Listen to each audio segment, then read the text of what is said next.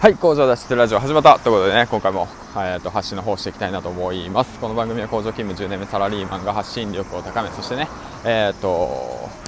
自分で稼ぐことを学び、えー、工場から脱出するまでの物語を配信していきたいなと思います。よろしくお願いします。ということでね、本日3本目の方行きたいなと思います。コツコツ更新頑張っていきたいと思います。よろしくお願いします。ということなんですけども、えー、と今日ですね、午後、えー、12時ぐらいですね、お昼ぐらいから、えーと、オンラインサロンのね周平サロンさんの方で、えーと、7月の、え、目標の振り返りと8月の目標確認、うん、ということでね、えーと、幸太郎さんという方と一緒にね作業報告の方をしてきたわけなんですけども、えー、ととても良かったですね。7月の振り返りをするということとあ、まあ、8月の目標を立ててそれに向かって行動していくっていうことを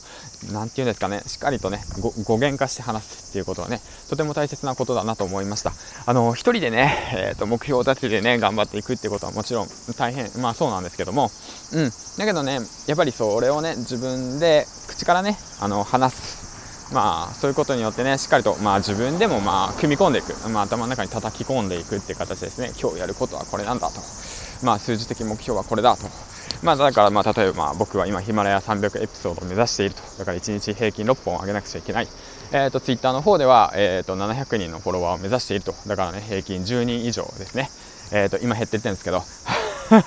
あの目指してはいけなくちゃいけないっていうこととですねあとはまあ収益としては3000円を目標としてるっていうことはまあえー、ともう15日後半戦ですよね。ということは、まあ、1日200円以上稼がなくちゃいけないと。だからじゃあそのためにどうすればいいのかっていうことでね、えー、と目標を細分化させて、えー、と1日1日の行動をね、しっかりと明確にしていくっていうことが必要かなと思いました。はい、あとそれと同時にですね、あのゆりえもんさんのメルガマガの方を読み、えっ、ー、と、なんていうんですかね、ゆりえもんさんと Zoom の方でね、えっ、ー、と、個人的にですね、えっ、ー、と、相談会をさせてくれるということで、しかもそれ無料なんですよ。はい、そちらの方もね、えっ、と、話を進めていって、えっ、と、アドバイスをいただけるということなので、うんうんうんうん、だからそちらもね、楽しみですということですね。そういったね、あの、応援してくださるね、あの、仲間がたくさんいます。はい。うん、そういったオンラインサロンですね、周平サロンなんですけど、まあ、もうよかったらね、えーと、参加してみてはいかがでしょうかということでね、ちょっとまあ宣伝の方を入れてみたわけなんですけども、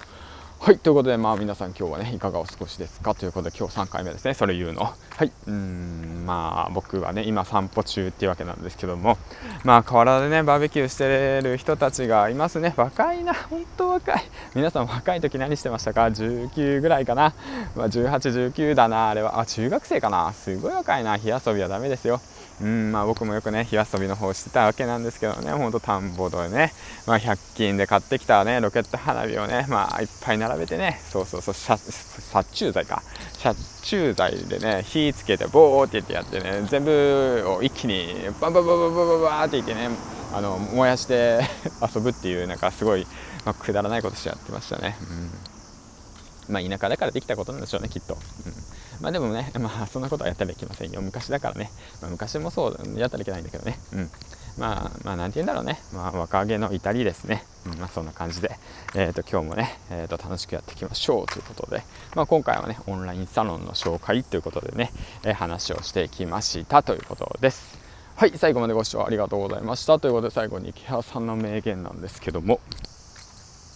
はい、批判してくる人は首を物だから、その人の意見を聞かなくてもいい。ということですね。はい、ということで今日も最後までご視聴ありがとうございました。えー、銀ラジオでした。えー、バイバイ、え、最後まで本当にありがとうございます。